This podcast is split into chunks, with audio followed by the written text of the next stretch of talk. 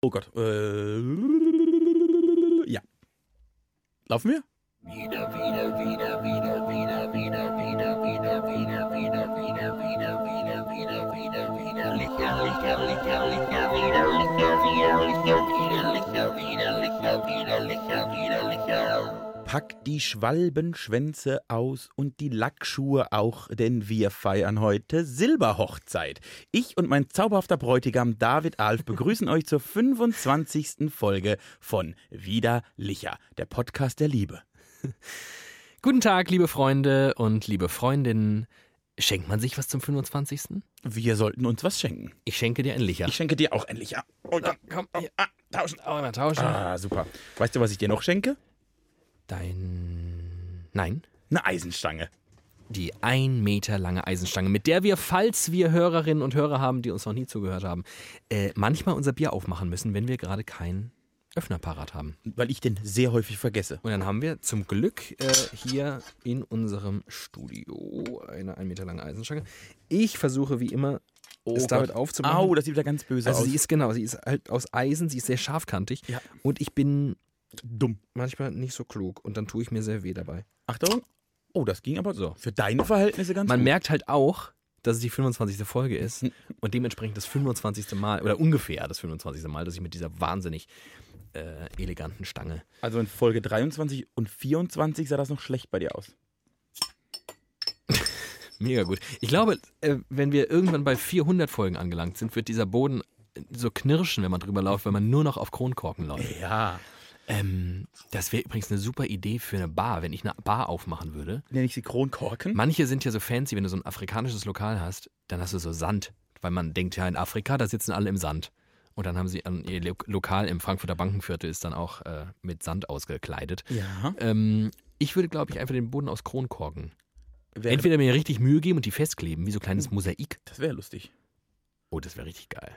Was ein Aufwand. Wäre das dann ein Licherlokal? Das wäre. Mh, Ich, also ja, ich würde. Man hat doch. Wie ist denn das? Wenn man eine Kneipe aufmacht, dann kann man sich von der Brauerei irgendwie, dann lässt man sich irgendwie auch noch so Sonnenschirme und. Und man lässt sich eigentlich, also ich glaube, man lässt sich ganz, ganz viel von der Brauerei bezahlen und hat praktisch einen Brauereikredit. Also die, man holt sich keinen Kredit bei der Bank, sondern bei der Brauerei. Ja. Und die bezahlt dann das Interieur und die Theke und dafür muss man von denen immer Bier abnehmen und auch so ein bisschen Pacht bezahlen vielleicht. Und man darf wahrscheinlich kein anderes Bier. Genau. Ah, das wäre natürlich doof. Also so gern ich Licher mag und ich liebe ja Licher. Also falls, also wir sind ja noch nicht, und das verstehe ich eigentlich noch gar nicht, noch auch nicht. nicht. von Licher äh, gesponsert. Aber äh, das ist nur noch eine Frage der Zeit, weil Licher ist nun, das wissen wir ganz genau, äh, das beste hessische Bier, das es gibt. Und wir sind der beste Podcast Deutschlands, den es gibt. Hessens würde ich jetzt mal anfangen. Ich würde mal bei Hessen anfangen, der beste hessische Podcast. Da können wir uns, glaube ich, einigermaßen drauf einigen. Und Deutschland, ich möchte jetzt niemanden in die Pfanne hauen. Ehrlicherweise möchte ich aber sagen, wir sind aber auch der beste Podcast Badens. Okay. Da ich die badische Flagge, Prost. Flagge hier hochhalt. Zum Wohle. Auf die Silberhochzeit. Mhm. Und auf die Spotify-Hochzeit. Um Himmels Willen. Oh, bin ich fast verschluckt vor Schreck. Oh.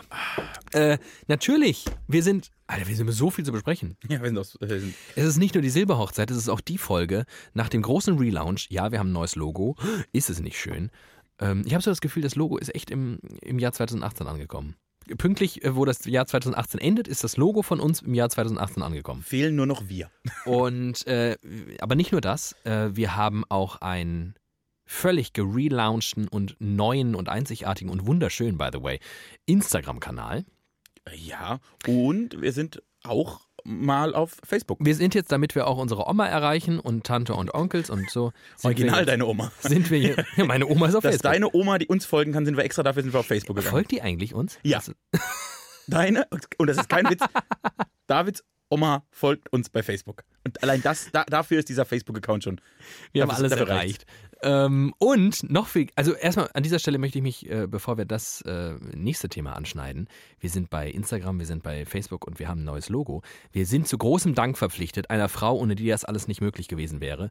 Eine passionierte, widerliche Hörerin. Warum sie so passioniert ist, ich verstehe es bis heute nicht, aber ich bin wahnsinnig dankbar, ähm, dass sie das tut, dass sie uns hört, dass sie da ist, dass es sie gibt. Mel. Vielen, vielen Dank. Sie ist äh, Grafikerin, hat uns ganz viel geholfen, hat ganz viel Tolles gemacht, äh, macht hoffentlich vielleicht das ein oder andere immer noch für uns, weil wir sind echt, also Nulpen. wir sind wirklich in Nulpen, was so Photoshop angeht und sowas. Also das. Ja. Also äh, danke dafür und äh, um das Housekeeping perfekt zu machen, wir sind bei Spotify Spotify. äh, seit irgendwie letzter Woche und da könnt ihr uns jetzt auch hören. Und vor allem, vielleicht müssen wir das auch noch sagen, ähm, abonnieren.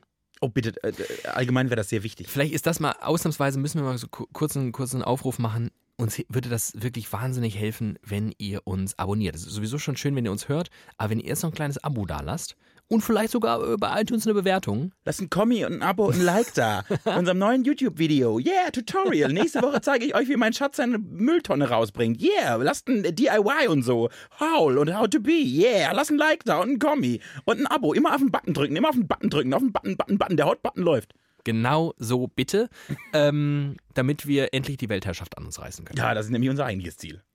So. Und jetzt, glaube ich, können wir starten endlich. Ja, jetzt wieder an die Tee. Jetzt habt ihr durchgehalten. Ai, danke. ai, ai, danke, danke, danke, dass ihr diesen äh, Werbeblock. Au, das war wirklich ein Das war ein Werbeblock. richtiger Werbeblock für Richtig ekelhafter Eigenwerbeblock. Ich hab Aber- Tropfen, egal. Hey. Ah, kurz an der Nase kratzen. Jetzt haben wir, so, Wenn David sich an der Nase gekratzt hat, geht's richtig in die Themen. Denkt jemand an mich, wenn ich mir an der Nase kratze? Ich? Also die Frage ist, weil, weil ich dachte, das sei so ein, alte, so ein alter Aberglaube. Ist das, wenn die Nase wenn die juckt? Nase juckt, denkt jemand an dich. Und Ja, jetzt frage ich stimmt, mich, stimmt, ja. wenn ich mich an der Nase kratze, führt das dazu im Umkehrschluss, dass Leute an mich denken Die haben so ein Jucken im Anus. und denken sich, ach, Hat er wieder seine Nase zu weit reingestreckt? Hat er wieder Aua. geschnüffelt, wo er nicht schnüffeln darf? Aua. hm, Zu viel widerlicher? wir müssen. Ja, wobei, nee. Nee. Es wird dem USP von uns ziemlich gerecht. Wenn man relativ früh, nämlich nach 6 Minuten 44, ähm, Nach fünf Minuten Werbung. über Nasen in Anussen. Was ist die Mehrzahl von Anus? Ani. An Mit R. Anue. Ich glaube, es ist Anue. Anue. Ja, ist, glaube ich, griechisch. Mhm. Und deshalb sind Apnoe-Taucher auch die, die egal. Die mit der Nase. Die mit der, mit der guten, guten Nase. Oh Gott. Können wir bitte über irgendwas, äh, irgendwas mit Substanz? Du, ich Nudeln. weiß nicht, hast du was mit Substanz im, Äh, oh im. Gepäck? Oder muss ich direkt hier. Ich habe wirklich, ich habe wirklich auch viele Themen aufgeschrieben. Eieiei. Äh, es ist ja November. Das ist korrekt. Es gibt diesen, diesen Schnauzer, äh, lass dir einen Schnauzer wachsen für Movember. Movember, genau. Warum das. heißt das eigentlich Mo? Wofür steht das? Mustache. Ah. Mustache November. Müsste es Movember. dann nicht Movember heißen? Mustaschenwember finde ich gut. Ja. Äh, genau. Äh, und da macht der Fußballer Josua Kimmich Ja. mit. Hat der Bartwuchs? So, das ist nämlich, der sieht, also der sieht aus wie ein Zwölfjähriger. Genau. Und Ich habe das beim Länderspiel letzte Woche gesehen, so ein Interview danach mit ihm und dachte, Alter, hast du dir die Milch nicht abgewischt? Das sieht eins zu eins genau so aus wie ein Zwölfjähriger, der zu viel Milch trinkt. Der hat so einen ganz, ganz hellen Pflaum. Ganz, also fast ein, ein hellblonder Pflaum. Und du denkst, geil, der hat ein Milchbart. Der hat einfach ein Milchbart. Und meine Frage wäre, kann dem mal jemand sagen, dass man, ich, man kann da ruhig mitmachen, aber vielleicht, wenn man Bartwuchs hat. Also in meinem Fall zum Beispiel wäre das wirklich traurig. Ähm, wenn, also weil auf meiner Oberlippe wirklich bartmäßig, das ist ziemlich erbärmlich. Ich wäre auch nie auf die Idee gekommen, das zu versuchen. Ich habe mich dann vor den Spiegel gestellt und meine, mit meinen Händen so alle, alle anderen Haare in meinem Gesicht abgedeckt. ja, Außer mein, also, um zu gucken, wie ich mit dem Schnauzer aussehen würde. du würdest es hinbekommen. Ich, aber ja, würde das gut aussehen? Hätte ich einen schönen Schnauzer? Ja. Ich habe ja praktisch, ich habe ja einen Anti-Hitler-Bart. Mein Bart ist ja äh, linksextrem. Und ist nur auf der einen Seite? Nee, und zwar da, wo der Hitler den Bart hatte, also in der Mitte unter der Nase, Ja. habe ich eine Narbe. Ja. Und deshalb ganz wenig Bartwuchs. Und wenn man mich im richtigen Licht sieht, sieht man, dass da nur so, das sind nur so fünf, sechs Haare und von links und rechts daneben wächst der Bart weg. Das heißt, ich habe praktisch einen Anti-Hitler-Bart. Ich habe da keine Haare, wo er viel hatte und überall, wo er, wo er keine hatte, habe ich Haare. Mein, mein Ausdruck, dass ich alle Nazis scheiße finde, zeige ich schon mit meinem Bart. Das ist der eigentliche Move. Hast du dir äh, dementsprechend äh, als, als Zeichen deines Protestes diese Narbe zugefügt oder wie? Was ist die tatsächliche Ich bin Historie? als Zwölfjähriger, wir haben immer, im Dorf haben wir immer so Fahrradrennen gemacht, ne? Einmal übers Feld, weil wenn Tour de France war, sind wir Fahrräder gefahren. Und ich war leider nicht so der Beste darin und habe dann gekämpft wie ein Tiger und richtig in die Pedalen reingetreten und Gas gegeben. Und dann bin, sind wir so übers Ziel gerollt und ich bin an, einem, an, an der Kante des Bordsteins bin ich hängen geblieben. Und dann aber bestimmt zehn Meter mit meinem Gesicht über den Asphalt geschlittert. Und da habe ich halt richtig, aber wirklich, ich hatte da eine richtig krasse Narbe unter der Nase Und da ist dann auch Kruste gewachsen. Und dann sah ich als Zwölfjähriger wirklich aus wie so ein Mini-Hitler. Fanden alle sehr lustig. Ich nicht. Aua. Bin ich zwei Wochen mit Kruste unter der Nase rumgelaufen. Kruste unter der Nase, das ist mein Stichwort, ähm, um mit dir endlich mal ein Thema zu starten. Ah, okay. Ja, bitte. Ach so, ja, das wäre gut, ne? War eigentlich eine Überleitung, als hätte ich jetzt ein Thema. Ich ähm, hat die Hoffnung, dass du vielleicht eins hast. So, Wollen wir mal über den Elefanten im Raum sprechen? Töre. Tara! Ja. Timon und ich waren äh, wieder einmal gemeinsam verreist. Oh, wir haben einen kleinen Ausflug. Äh, vielleicht habt ihr das, wobei hättet ihr das auf Social Media mitbekommen können? Nee. Auf meinem Twitter-Kanal. Also wer, wer Timon auf Twitter folgt, Der äh, hat gemerkt, dass ich am Wochenende aktiv war. der hat gemerkt, äh, Timon war in Berlin. Und äh, meinem Twitter-Account hätte man das nicht so richtig anmerken können. Glaube ich, aber nicht so. Ein Tweet, glaube ich, abgesetzt. Jedenfalls, ähm, wir waren gemeinsam in Berlin. In Berlin traf sich ähm, das, was womöglich und hoffentlich die Zukunft des öffentlich-rechtlichen Rundfunks ist, nämlich äh, Volontärinnen und Volontäre äh, von ARD und ZDF, Und Deutsche Welle. der Deutschen Welle und Deutschlandfunk. Genau. Also alle, Und, ja, alle äh, journalistischen Auszubildenden, die ihr mit euren 17,50 im Monat bezahlt. vielen Dank dafür, by the way. Da, vielen, vielen Dank, ja. Äh, haben sich getroffen und um so über die Zukunft, Perspektiven und den Journalismus, wie er gerade steht, was so alles möglich ist mit diesem Internet und so. Alles, über das haben wir alles geredet. Das ist ein Event, das findet einmal im Jahr statt, ist komplett selbst organisiert. Das heißt, die Anstalten, die, die ARD und ZDF und so haben gar nicht so richtig was damit zu tun, sondern das machen äh, die Volontärinnen und Volontäre selbst.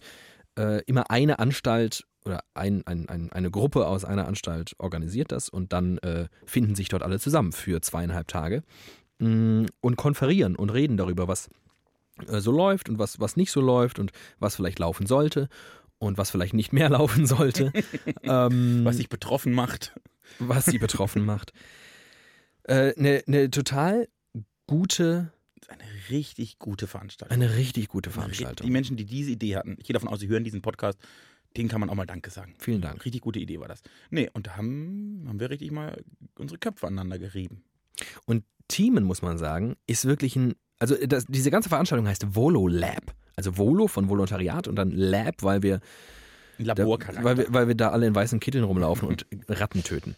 ich habe einen Hasen dabei, so einen Albinohasen. Den habe ich dann immer auf dem Arm, dann streichle ich den, dann sagen sie, ja guck mal, da kommt der Volontär mit dem Albinohasen. Äh, Thiemen jedenfalls ist ein Volo Lab Ultra.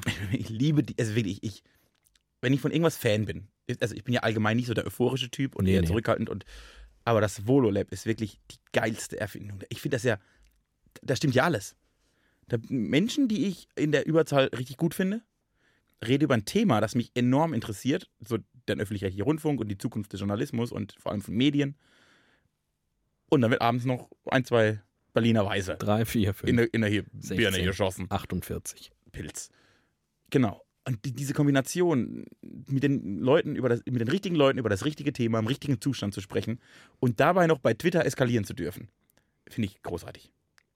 Das ist großartig, weil es so Leuten wie uns Zweien äh, auch immer so ein bisschen wieder, glaube ich, Hoffnung gibt. Ja, ich glaube, das Äh, ist. ich glaube, man, man in so einem Jahr öffentlich-rechtlicher Rundfunk, in dem wir ja mittendrin stecken, weil wir dort halt, wie, wie schon einmal erwähnt, äh, nebenberuflich arbeiten, ähm, ist natürlich wie in allen Jobs, glaube ich, auf der Welt so eine gewisse, äh, im- immer eine Frustration da, weil einfach Dinge in so einem großen Laden nicht notwendigerweise genauso laufen, wie du sie dir so vorstellst. Weil da Leute andere Überzeugungen haben oder vielleicht auch einfach träge geworden sind ob des Systems oder das ganze System an sich träge ist und eigentlich alle wollen, aber nicht können. Und ähm, man so, wenn man so tickt wie wir zwei, die am liebsten einfach alles jetzt sofort machen würden, genauso wie sie glauben, dass das richtig ist und auch Herzens, mit Herzenslust scheitern, um dann wieder aufzustehen und einen neuen Quatsch zu machen, dann ähm, führt das oft in diesem System dazu, dass man denkt, oh Gott, oh Gott, dauert das alles lang. Und wenn man dann zum Vololab kommt und merkt, "Ah, hier sind noch 120 andere, denen geht's genauso, Dann beruhigt das ungemein. dann ist das wirklich ein gutes Gefühl. Ja. Man muss auch sagen, wir haben sehr, äh, wir haben das Vololab auch als perfide Marketingabteilung benutzt. Als Abteilung, als du meinst als Marketing-Chance oder als, Ja, als Plattform. Als Plattform. um als äh, hier und da das Wort äh, widerlicher zu droppen. Ganz, ganz, ganz ähm, einfach so mittendrin im Gespräch. Hallo, wie geht's? Widerlicher dir eigentlich. So haben wir das gemacht. Genau. Ganz subversiv, sodass die Leute es gar nicht mitbekommen. Wir haben so kleine Filmchen gezeigt, in denen immer so, wie bei Fight Club, für so eine, eine Millisekunde kam unser Logo auf. So, und die Achtung. Leute sind alle gebrainwashed. Achtung, das sind subliminale Bilder. Du bist wirklich. Hast du vielleicht mal Filmwissenschaften studiert? Ich habe mal eine Hausarbeit über Fight Club beschrieben. Sub mi- limin- Sublimina. subliminale, subliminale Bilder. Ja. Richtig cool. So einzelne Frames, die eingeschnitten werden. Und das haben wir gemacht. Haben sie alle gebrainwashed. Ich möchte mit dir über äh, etwas sprechen, mh, was ansetzt an. Oder hast du noch was zum Vololab zu sagen, konkret? Nö. Ich hasse Berlin. Oh, Da können wir noch kurz drüber reden. Äh, ähm, lass uns erst über das reden und dann zu Berlin kommen. Okay, ich hasse Berlin. Weil, weil wir sind jetzt, wir sind gerade so deep in dieser äh, öffentlich-rechtlich, Ja, ja, weiter. Medien, Zukunft, Hashtag, äh, Hashtag, Hashtag und Hashtag Internet und Hashtag, äh, wo geht's denn eigentlich weiter und Hashtag äh, Haushaltsabgaben und, und Rundfunkgebühr und, und ha Beiträge und warum zahlen wir eigentlich 17,50 Euro und müssen es vielleicht mehr werden oder weniger oder oh Gott, oh Gott, oh Gott. Und ähm, wir sind da mittendrin und ich möchte mit dir über einen Aspekt dieser ganzen Nummer sprechen, nämlich darüber, wie sich die Art und Weise, ähm, Medien zu machen oder generell so ähm, Inhalte an den Mann und die Frau bringen, verändert hat. mhm. Und ich gehe einfach mal davon aus oder hoffe, dass äh, die Mehrheit unserer Hörerinnen und Hörer Englisch versteht, in Ansätzen. Ja. Mm, denn jetzt wird ein kleiner Gastredner kommen. Ein, äh, der ist gar nicht so klein, der ist sogar relativ groß. Ich hole ihn kurz in die ja, Tür du rein. kannst ihn schon mal reinholen. Hallo, komm, äh, kommst du? Ja, alles klar. äh, der leider nur des Englischen mächtig ist, äh, vor vielen Jahren bereits gestorben ist, aber wir haben ihn gefragt, ob er vielleicht doch nochmal, und dann hat er gesagt, oh ja, okay, wenn es sein muss, Ich mache noch ein würde ich, äh, würde ich machen. Äh, und herausgekommen ist jetzt äh, folgende kleine Ansage von unserem guten Freund Frank Zappa. One thing that did happen during the 60s was some music of an unusual or experimental nature did get recorded and did get released. Now look at who the executives were in those companies at those times. Not hip young guys. These were cigar chomping old guys who looked at the product that came and said, I don't know. Who knows what it is? Record it, stick it out. If it sells, all right we were better off with those guys than we are now with the supposedly hip young executives, you know, who are making the decisions of what people should see and hear in the marketplace. These, the young guys are more conservative and more dangerous to the art form than the old guys with the cigars ever were. And you know how these young guys got in there? The old guy with a cigar, one day goes, uh, well, I took a chance. It went out, and we sold a few million units. All right, I don't know. I don't know what it is. Well, we got to do more of it. I need some advice. Let's get a hippie in here. So they hire a hippie. They bring in a guy with the long hair. Now, they're not going to trust him to do anything except carry coffee and bring the mail in and out. He starts in there. He's carry the coffee. Well, we can trust him. He brought the coffee four times on time. Let's give him a real job. Okay, he becomes an A&R man. From there, you know, moving up and up and up. Next thing you know, he's got his feet on the desk. And he's saying, well, we can't take a chance on this because it's just simply, that's not what the kids really want. And I, and I know, you know, and they got that attitude. And the day you get rid of that attitude and get back to, who knows? Take a chance, you know, that, that entrepreneurial spirit where even if you don't like or understand what the record is that's coming in the door, the person who is in the executive chair may not be the final arbiter of taste of the entire population, you know?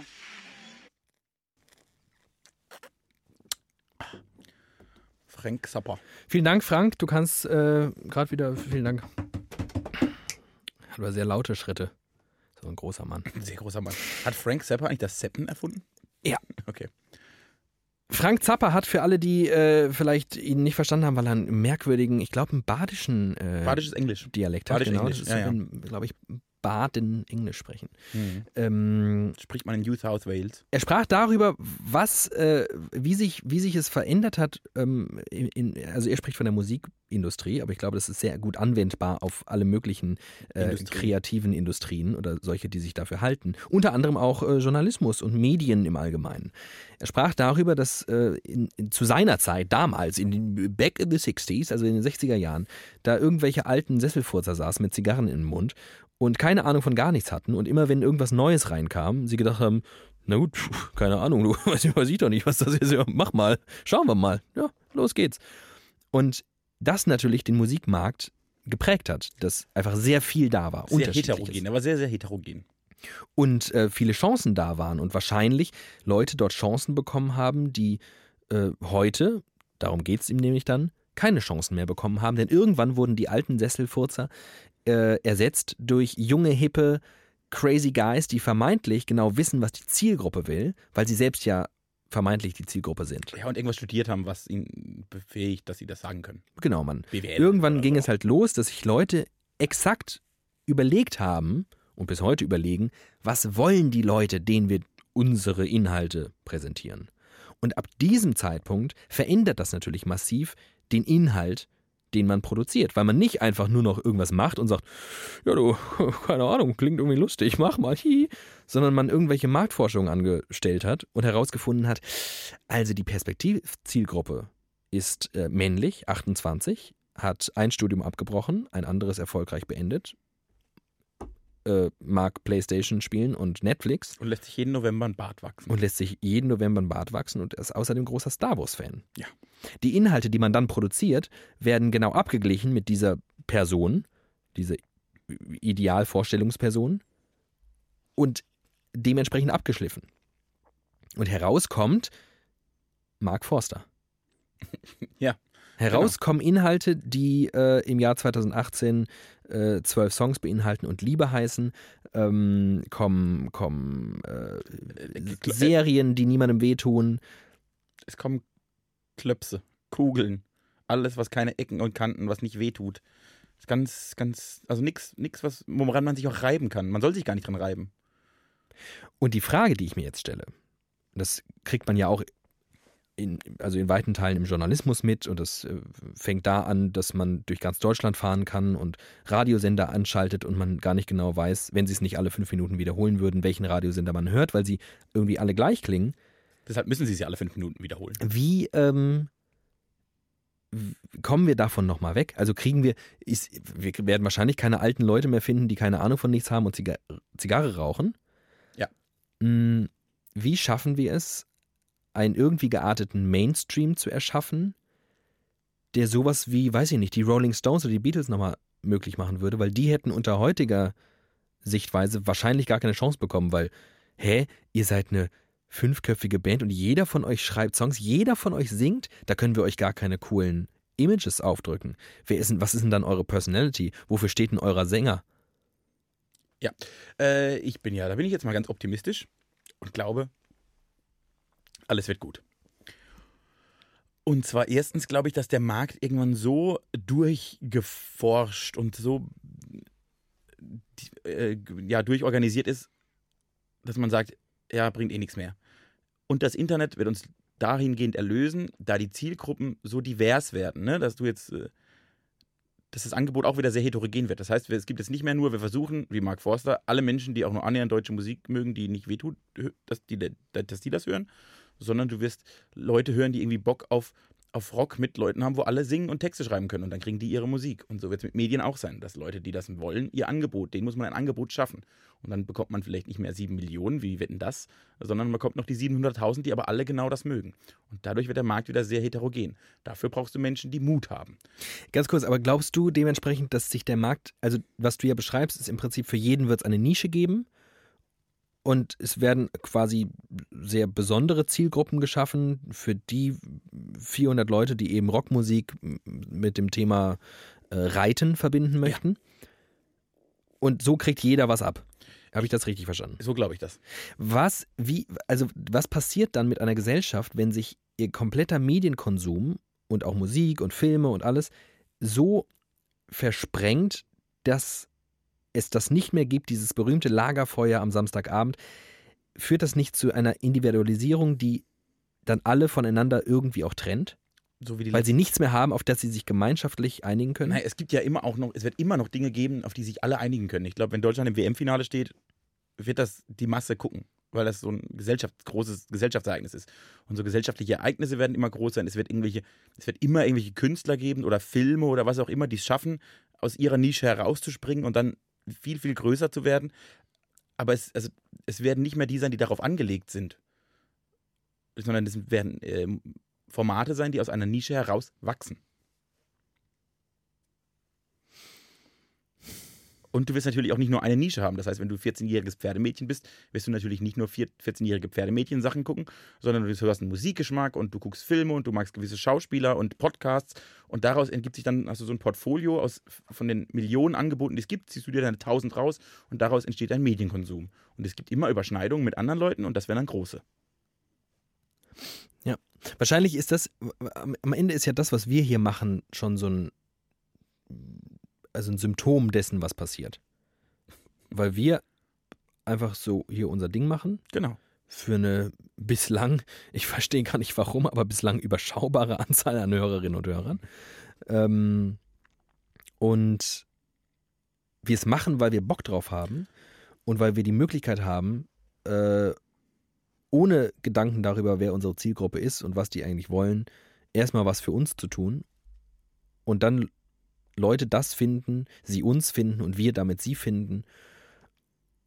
Und worauf du baust, ist dann potenziell, wenn wir das Beispiel an uns durchdeklinieren, dass wir womöglich per Zufall irgendwann den Sprung in den Mainstream schaffen würden und dann mutmaßlich ähm, jede vierte Jugendliche oder so uns hören würde. Aber das dem Zufall überlassen wird. Also es wird niemand mehr kommen und sagen, ihr seid ja geil. Was, ihr habt nur 300 Hörer? Aber ich gebe euch jetzt mal jedem 1000 Euro und nochmal 1000 Euro für Marketing und dann geht's los. Doch, die Leute wird es natürlich immer geben. Ich glaube nur, dass nicht mehr irgendwie ein Moderator 70 äh, Millionen verdient, weil er eine Sendung macht, sondern die 70 Millionen auf 70 Formate äh, aufgeteilt werden, damit 70 verschiedene Zielgruppen erreicht werden oder Nischen. Also ich glaube, dass es pluraler wird, wie alles in, aktuell in der Gesellschaft wird, auch das pluraler. Ist das gut? Wenn ich eine Million davon bekomme, ja. Ist das gut für eine Gesellschaft, dass, dass, dass man sich so versprengt? Dass jeder in seinem kleinen Tümpel, in seiner kleinen Nische rumhängt und sich dementsprechend auch hervorragend abschotten kann Genau. und ignorieren kann, was in anderen Tümpeln Genau, du passiert. hast ja dann, du, du, das wird dieses Phänomen oder Problem, wie auch immer, der Filterbubbles, in dem wir jetzt eh schon teilweise hängen, noch bestärken und noch weiter sein. Ich glaube sogar, dass, also ehrlicherweise glaube ich, dass unter 30-Jährige und sicher unter 20-Jährige schon längst genauso agieren. Die ziehen sich ja nur noch, die, die haben ja gar kein Lagerfeuer mehr, die ziehen sich nur noch ihre Formate. Wobei da, du, du da wieder siehst, dass auch die, da gibt es immer Leute, die einfach schaffen, aus ihrer Nische herauszuwachsen und irgendwie größer zu werden. Keine Ahnung, LeFloid oder so, Lochis. Die schaffen ja, die haben ja auch angefangen mit irgendwelchen Blödsinn in einer kleinen Gruppe, und dann wurde das groß, dann hat es irgendjemand erkannt, hat denen noch mehr Geld gegeben, dann wurde es noch größer und jetzt sind sie bekannt. Aber es wird trotzdem nebenher viel, viel mehr Nischen geben. Du hattest früher zwei Fernsehsender und was die gesendet haben, war halt da. Und mehr gab's nicht. Das war ja auch nicht die Lösung. Es war viel einfacher. Aber das war nicht die Lösung. Und trotzdem wird es immer sehr, sehr erfolgreiche Formate geben. Ja, das ist eigentlich ein gutes Argument, weil die, das Gegenbeispiel, wenig Angebot zu haben, auf das sich dann alle einigen oder besser noch einigen müssen, ähm, ist ja eigentlich viel gruseliger. Wobei es auch viele Leute gibt, die das sich gerne zurückwünschen würden. Die Frage ist nur, ab welchem Zeitpunkt können sich Verantwortliche für Medienunternehmen ähm, von diesem Anspruch des Massenmediums und vom Anspruch an den Mainstream lösen? Weil was ja immer noch passiert ist, zu glauben, wir wollen mit unseren Leuten so viele, mit unseren Angeboten so viele Leute wie möglich erreichen. Und das kriegt man ja bislang nicht aus den Köpfen raus. Und ich finde aber den Anspruch gar nicht falsch. Mit unserem Angebot so viele Leute wie möglich zu erreichen. Dafür muss sich aber einfach das Angebot verändern. Das heißt, Dafür, es müsste, Ja. also, wie gesagt, früher hattest du zwei Fernsehsender und die haben halt gestrahlt und haben damit alle erreicht. Jetzt hat sich die, die, die Distribution, die Verbreitung so verändert, dass du einfach jetzt vielleicht aus diesen zwei Fernsehsendern 7000 kleine Formate machen musst, die von fünf Leuten produziert werden, wie auch immer, ne? Oder es ist jetzt nur rumgesponnen. Und die dann über diese sieben, über die, die Masse wieder die, die, die Masse der Menschen da draußen erreichst. Das Lustige ist, dass du dir dann in diesem Schritt aber wieder Gedanken über die Zielgruppe machen möchtest. Weil wenn du sagst, ich möchte so viele Leute wie möglich erreichen, erreiche aber mit einem einzelnen Format nur einen Bruchteil dessen, Mhm. also brauche ich noch ein anderes Format, das andere erreicht. Und dann bin ich wieder in diesem merkwürdigen Zirkel aus, oh, wen haben wir denn noch nicht erreicht? Oh, über 50-jährige Frauen, die gern bügeln und äh, ihren Feierabend am liebsten im Schoß ihres äh, Gatten mit dem kleinen Chihuahua drauf äh, verbringen, dann ist das ja schon wieder der Moment, wo man komisch an Produkte rangeht. Ja. Oder wird sich da in dieser Zeit herausstellen, dass praktisch die erfolgreichsten die sind, die einfach mal machen, worauf sie Lust haben, weil das Feuer Leute ansteckt. Also natürlich, also ich, du kannst immer, das wird auch funktionieren, wenn ich jetzt sage, ich entwickle ein Format, das äh, bügelnde Hausfrauen ab 50 erreichen soll, dann werde ich die Formate dafür, ich glaube, da gibt es auch schon ganz viele Formate, die laufen sogar im Fernsehen. so, äh, die werde ich dann machen und dann erreiche ich die auch. Du willst ja aber natürlich vielleicht mit gewissen Formaten viel, viel gesellschaftlich relevanter sein und mehr Leute erreichen. Und ich glaube, dass so das Formate sind, wo einfach mal jemand was probiert.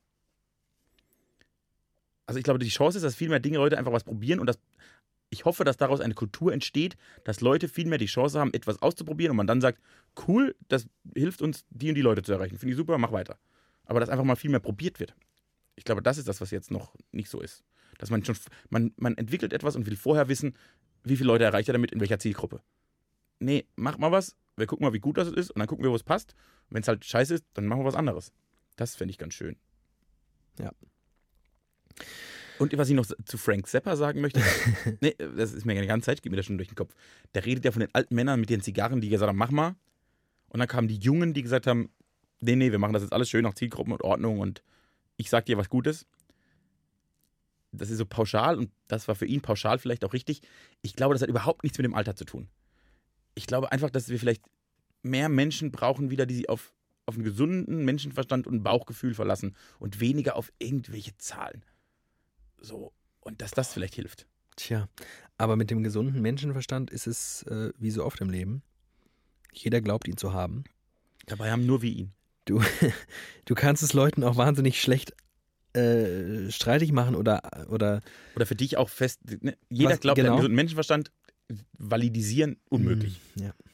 Ja, das ist ein bisschen doof. Das ist wirklich ein Problem. Aber ein bisschen mehr laissez-faire wäre wahrscheinlich ähm, hilfreich. Aber ich verstehe auch jedes Medienunternehmen und vor allem jedes öffentlich-rechtliche Medienunternehmen, dass ähm, der Druck, unter dem sie stehen, und der ist ja schon einigermaßen immens, ähm, denn nicht jeder und jede möchte derzeit 17,50 Euro monatlich abdrücken dafür. Ähm, mit anderen Worten, unter diesen Voraussetzungen dann zu sagen, ach komm, wir machen einfach mal, mal gucken, was hinten rauskommt, ähm, ist natürlich eine wahnsinnige, erfordert unglaublich viel Mut und ähm, den hat verständlicherweise nicht jeder. Das stimmt, nur könntest du heute tatsächlich auch für mit, mit weniger Aufwand viel mehr, viel mehr, also viel mehr. Formate du machen. könntest, genau. du könntest einfach mehr versuchen. also ja. du kannst ja wirklich Leute sagen, hier, ihr macht ein Format, ihr dürft aber, es darf nicht mehr als äh, 5000 Euro kosten, ihr dürft im Handy filmen. Das, also das sind einfach, es gibt Möglichkeiten, die es vor 20 Jahren nicht gab. Da wusstest du, wenn ich ein Format testen will, brauche ich dafür, was weiß ich, sehr, sehr, sehr viel Geld.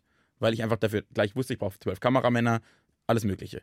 Du hast ja heute die Herstellungsmöglichkeiten, die gab es früher nicht.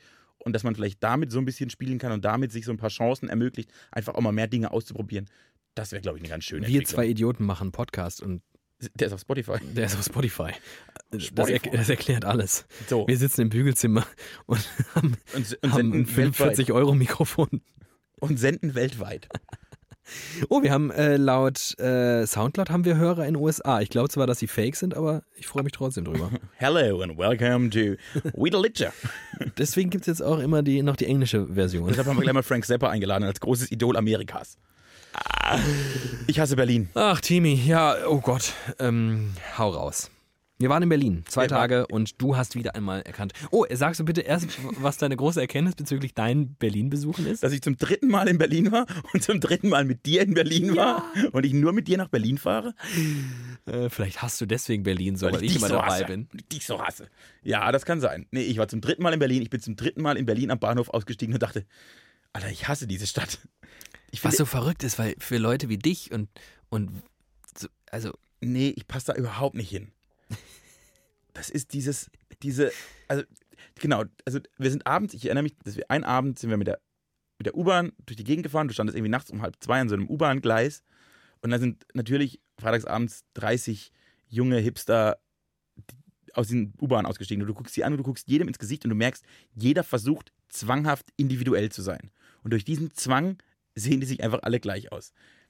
Diese Stadt ist zu groß, diese Stadt ist zu, es dauert zu lang, um von A nach B zu kommen. Die Leute versuchen dort in, in, den, ihren, in der Masse unterzutauchen und trotzdem durch ihren Individualismus aufzufallen. Das macht alles in sich keinen Sinn. Und du hast äh, so das Gefühl, oder es wird dir das Gefühl vermittelt, ja, ja, diese Ecke ist cool, aber fahr mal eine Ecke weiter, das ist noch viel cooler. Und dann bist du dort und denkst, ja, aber nächste Ecke kann es noch viel cooler sein, noch viel größer und noch viel mehr Sojamilch im Kaffee und alles ist viel besser. Und ich denke, kommt einfach mal klar, entspannt euch, lehnt mal zurück und seid einfach mal so, wie ihr seid. Und versucht nicht verzweifelt, was Besonderes zu sein. Seid besonders in eurer Einfachheit. Das möchte ich Berlin. Das machen Hamburger. Hamburger wissen, wir sind Hamburger, ist halt wie es ist. Hier ist Fischmarkt, alles ist gut, so sind wir. Und deshalb sind die so grundsympathisch und auch viel durchmi durchmischter, wie ich finde. Und Berlin ist, Berlin ist so plural, dass es schon wieder eins ist. Wie vielleicht die Medienzukunft.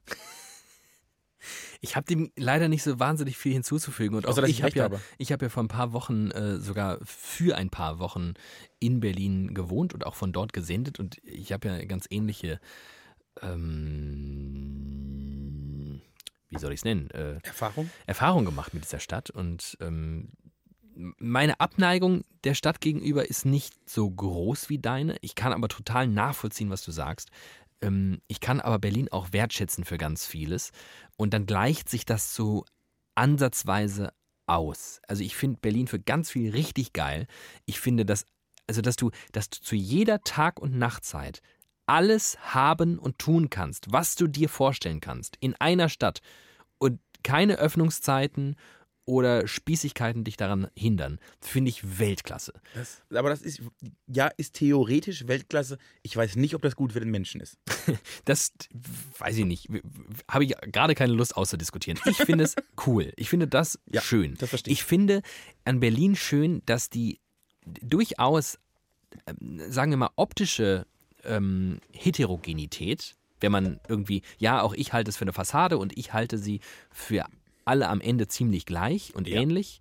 Ähm, aber die äußerliche Heterogenität ähm, lässt den Berliner an sich, ähm, glaube ich, ein einigermaßen weltoffenes und liberales Wesen sein, weil er jeden Tag mit so viel Unterschiedlichkeit konfrontiert ist, dass er irgendwann aufhört zu sagen, äh, guck mal da, der hat einen Aluhut auf und guck mal da, der hat eine grüne Hose, was hier halt in vielen anderen Städten passiert, wo alle gleich aussehen. Und in Hamburg ehrlicherweise, wenn du irgendeinen Berliner Hipster da am Fischmarkt rauslässt, wird der sehr komisch angeguckt und wahrscheinlich auch komisch behandelt. Und das finde ich an Berlin geil, dass hier das eher nicht passiert. Weil wer einem komisch aussehenden Menschen in Berlin hinterher schaut, kannst du sicher sein, ist irgendein Tourist, aber garantiert niemand, der schon lange in dieser Stadt lebt, weil das wetzt, wetzt sich einfach ab, dieser Drang, äh, sich darum Gedanken zu machen, wer die anderen sind und wie die sind. Das finde ich super an Berlin. Aber ja, mir geht Berlin auch wahnsinnig auf den Sack. Es ist alles, es ist so angestrengt. Es ist alles, nichts ist da locker. Nichts ist da einfach nur da. Nichts ist in sich gut, wie es ist. Niemand fühlt sich wirklich in sich gut, sondern alle sind immer nur auf der Suche. Alle wollen diese ständige Aufmerksamkeit, wollen die Suche nach den neuesten Möglichkeiten, zu jeder Tages- und Nachtzeit genau das zu tun, was sie wollen. Das setzt ja auch einen wahnsinnigen Druck. Das sind alles Menschen, oder nicht alles, aber sehr, sehr, Oh. sehr es sind sehr, in Berlin, ich glaube, nach Berlin gehen sehr, sehr viele Menschen, die gerne was Besonderes wären, ohne was, zu Besonderes, ohne was Besonderes zu sein. Und dann glauben sie in Berlin, aber da, da wird das erkannt, dass sie was Besonderes sind. Sind es aber nicht. Und das, also, ich erinnere mich an dieses Mädchen, an diese Dame, an diese junge Frau, die uns entgegenkam. Und mir ist sie aufgefallen, denn sie hat Schwäbisch gesprochen. Und aber, und ich sehe genau, du kommst, du bist nach Berlin gezogen, sie sah für mich so aus, du bist nach Berlin gezogen vor einem Jahr, bist eine Schwäbin, hast gedacht, ich komme jetzt aus, aus Nordtübingen von der Ostalb und ziehe jetzt nach Berlin und da ziehe ich mir einen lustigen Hut auf und dann bin ich was Besonderes. Nein, du bist immer noch die dumme Schwäbin, die du vorher warst. Sorry. Das war nicht sehr äh, klug ausgedrückt, aber das, nur weil du den Hut aufsetzt, bist du nicht cool. In Berlin ist halt scheißegal, dass du den Hut aufsetzt. Und in Schwaben wirst du aufgefallen, wenn du den Hut aufsetzt. Aber sonst bist du immer noch der gleiche Mensch. Und das wird nichts daran ändern. Und das ist das, das, ist das Traurige. Ich glaube, dass viele dorthin gehen, weil sie glauben, sie würden sich verändern, wenn sie sich verkleiden. Machen sie nicht. Punkt. Punkt. Haben wir Berlin auch abgehakt Ich und hab Berlin haben wir schon- ich hab- Berlin jetzt hiermit zu Grabe Ich getragen. habe Berlin schon lange abgehakt. Das ist nicht, und ich habe, ja, ich fürchte, ich muss noch ein, zwei Mal dahin. Ich hoffe, nicht so viele Leute verprügeln mich. Irgendwann komme ich mal nach Berlin und dann ist auf Plakaten ist mein Konterfei und dann werde ich beschossen, wenn ich reinlaufe. Aber auch wenn andere Städte scheiße sind, ich will nicht nach Berlin. Das war Kraftclub. Apropos Kraftclub, darf ich mit dir über eine Band reden? Soll ich raten, über welche? Ja. Ähm, Mumford Sons. Oh, wollte ich gar nicht, aber können wir auch. Mum- Mumford Sons hat ein neues Album rausgebracht und es ist, Bitte hör auf. warte, es ist bodenlos schlecht. Wie Ein, ein, boah, Leute, ohne Scheiß. Also was bei denen, ihr äh, Rolltreppe abwärts, kann ich nicht anders. Die haben angefangen, die haben auf dem Zenit angefangen, die armen, die armen Menschen. Sie haben, das ist für mich jetzt echt original das Oasis-Phänomen. Erstes Album verändert die Musikgeschichte. Zweites Album ist noch so ein Abklatsch davon, der aber noch ganz cool ist. Und ab dann geht's wirklich ins Bodenlose. Ich habe einen wunderbaren Verriss darüber gelesen, der in der Zeit, glaube ich. Hör- Lies den mal, dann ist alles über dieses Album gesagt. Wer Mumford Sons hasst, hasst sich selbst. Das ist super. Den hast du mir sogar geschickt. Du hast ihn und natürlich ich, nicht gelesen. Ich, ich hielt es äh, für einen Diss, weil ich für die Menschen da draußen, die äh, die zugehörige Folge nicht gehört haben, ich mit Mumford Sons wirklich nichts anfangen kann und wir mal, ich glaube, eine ganze Folge lang uns ge- gegenseitig angeschrien haben, weil du mich hasst, weil ich Mumford Sons einfach nicht so geil finde wie du.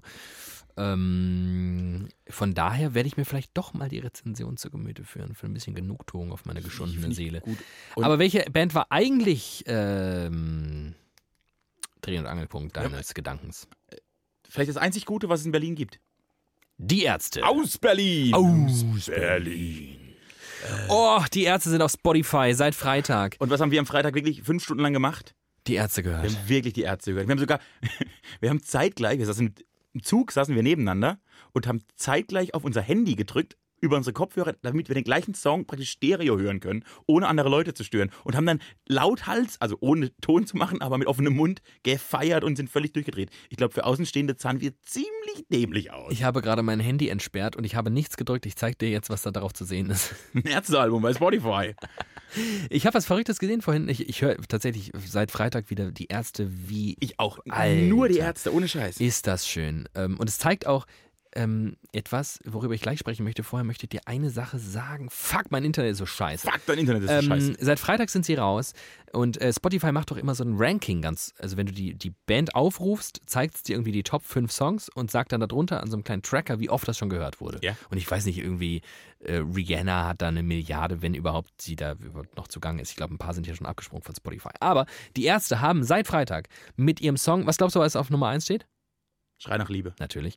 Ähm, mit einer halben Million Abrufen. Einfach mal in fünf Tagen oder nicht mal. Das ist halt für eine tendenziell deutsche Hörerschaft äh, in dreieinhalb Tagen eine ganz gute Leistung. Weil es ist ja nur ein Song von, ich weiß nicht, wie viele Songs diese Band in ihren 400 Jahren Bandgeschichte. Ist Wow. Unfassbar, ist unfassbar. Ja, aber oh, richtig, gut, richtig gut. Oh, es tut richtig gut, nochmal die zu hören. Ich glaube, und ich habe auch so, wenn man die sozialen Kanäle am Wochenende äh, begleitet hat und auf dem Schirm hatte, ganz vielen Menschen ging es, glaube ich, so wie uns, die so nochmal so ein Flashback hatten und dachten, geil, die Ärzte sind da, sie sind in- mit allen, ich muss nicht alle Alben auflegen und so, ich kann die einfach mal querbeet alle Lieder hören, die ich mag. Und die hatten so richtig geile Flashbacks. Wir auch. Und ich finde, es war auch eine wunderschöne, äh, ein wunderschönes Manifest für den, den Mehrwert, den Streaming-Anbieter bieten. Und zwar sogar auch für die Kunst. Denn ja, es gibt ja ganz viele Leute, die sagen, ach, dieses Streaming, dieser Ausverkauf, dass da irgendwelche Bands, und die Ärzte sind ja nicht umsonst einfach jetzt erst zu Spotify gekommen, weil sie jahrelang gesagt haben, hä, wir geben doch nicht unsere Songs kostenlos an irgendein Unternehmen, das dann mit uns Geld verdient und uns dafür einen lächerlichen Betrag abgibt. Das macht ja gar keinen Sinn. Ähm, und das kann man verstehen. Und ich kann auch viele Leute verstehen, die Musik für Kunst halten oder es für Kunst halten und, und sagen, äh, ich möchte den haptischen Moment erleben, wo ich etwas aus einer Schachtel nehme, irgendwo reintue, auflege, auf Play drücke, was auch immer. Und den Moment einfach wertschätzen kann, anders als wenn ich einfach irgendeine random Playlist höre mit äh, Zufallsgenerator und danach irgendein Algorithmus mir irgendwas vorspielt und ich Musik konsumiere, wie ich Luft atme. Aber in Wahrheit schafft es nur der Moment, wo die Ärzte auf Spotify kommen, wo sich eine immense Hörerschaft in Deutschland auf einmal auf allen Wegen und Kanälen, die das Internet so hergibt, gegenseitig befeuert in ihrer Liebe für diese Band und sagt, wir lieben euch und wie schön ist dieser Moment, dass wir euch jetzt richtig geil den ganzen Tag suchten können. Genau. Und äh, also ich hätte dieses Jahr nicht so viel Ärzte gehört, wenn die nicht auf Spotify gegangen wären. Ich hätte ganz viele Bands dieses Jahr nicht gehört, wenn sie nicht auf Spotify wären. Spotify ist praktisch das lebende Werbebanner für Bands. Und natürlich, alle Bands, die clever sind, haben schon längst verstanden, sie verdienen inzwischen Geld mit Live-Auftritten. Die wurden dann wahrscheinlich auch alle 10 Euro teurer, weil sie durchs Album nicht mehr. Und das ist aber okay, wenn ich dafür die Musik halbwegs billig bekomme. Günstig. Äh, genau. Und dann ist das voll okay. Und ich, wenn jetzt morgen ein Ärztekonzert wäre und ich ein Ticket kaufen könnte, würde ich morgen sofort auf ein Ärztekonzert, weil ich so ein Feuer bin. Ich auch. Und so ist äh, so. Und jetzt. Und ich habe jahrelang keine, gar keine Ärzte mehr gehört. Ich habe, es gab immer so ein Wochenende, wo ich so dachte, ich fühle mich nochmal wie 16. Da habe ich ein bisschen Ärzte gehört. Aber dieses Ausmaß, auch Songs, ich habe Songs gehört, die ich selbst noch nie gehört habe, glaube ich. Richtig, richtig geil. Äh, ich möchte jetzt noch kurz deine Top 3. Der Ärzte-Songs? Deiner liebsten Ärzte. Boah, das ist schwer. Ja, du fangst an. Fängst an? Äh, du fangst an. Du fangst an. Du fangst an. Hajo. Ähm, ich kann kein Ranking machen. Ich kann dir drei sehr Okay, dann von mir äh, geschätzte Songs nennen. Machen Und zwar ähm, unsere. von der, es ist ein Live-Auftritt von der Tour Die Band, die sie Pferd nannten, ähm, bekannt durch eine DVD, die äh, einigermaßen geil ist, ähm, aus Oberhausen. Hm. Und dort äh, spielen sie den Song W-A-M-M-W, wenn alle Männer Mädchen wären. Mhm. In einer Version, die so quasi extended ist. Weil es ist eigentlich so ein Pianostück und Farin singt so ganz lieblich. Ähm, wenn alle Männer Mädchen wären, dann wäre die Welt perfekt. Wenn alle Mädchen wären, dann ist alles toll, weil dann gäbe es irgendwie keinen Krieg und keine Bomben und niemand, der dich erschreckt. Ähm, und in der Live-Version eskaliert das hinten raus nochmal durch so eine Rocknummer und äh, Bela zieht Farin den, was man dann erst sieht, hinten verkletteten Anzug aus. Also man kann einfach den weißen Anzug, in dem er diesen Song singt, hinten komplett abreißen und er steht wieder in seiner Farin-Urlaub-Uniform, komplett schwarz, ähm, auf der Bühne, nimmt seine Gitarre und macht einen geilen, es ist einfach geil. Das ist mein erster Song. ist einfach geil. Dann fange ich auch an mit einem Moment, den ich live, äh, zumindest auf DVD oder auf Video am meisten genießen konnte. Monster Party von der Rock'n'Roll Realschule. Ja. Weil ich ja wirklich, ich liebe es zu reimen. Und ich habe einfach eine Freude, auch die müssen ja gar nicht, es geht gar nicht darum, dass es jetzt Goethe-mäßig die klügsten Reime aller Zeiten sind, sondern einfach ein richtig gutes Reim-Feeling. Und dieser Song hat für mich eines der besten abgestimmten Reim, Reime, eine Masse an Reimen, die so gut aufeinander passen, wie ich das selten bei einem deutschen Song erlebt habe. Das ist sicherlich nicht, ich finde, der beste Song oder so, aber wie da mit Worten und Reimen gespielt wird, finde ich unfassbar gut. Und der macht mir immer gute Laune.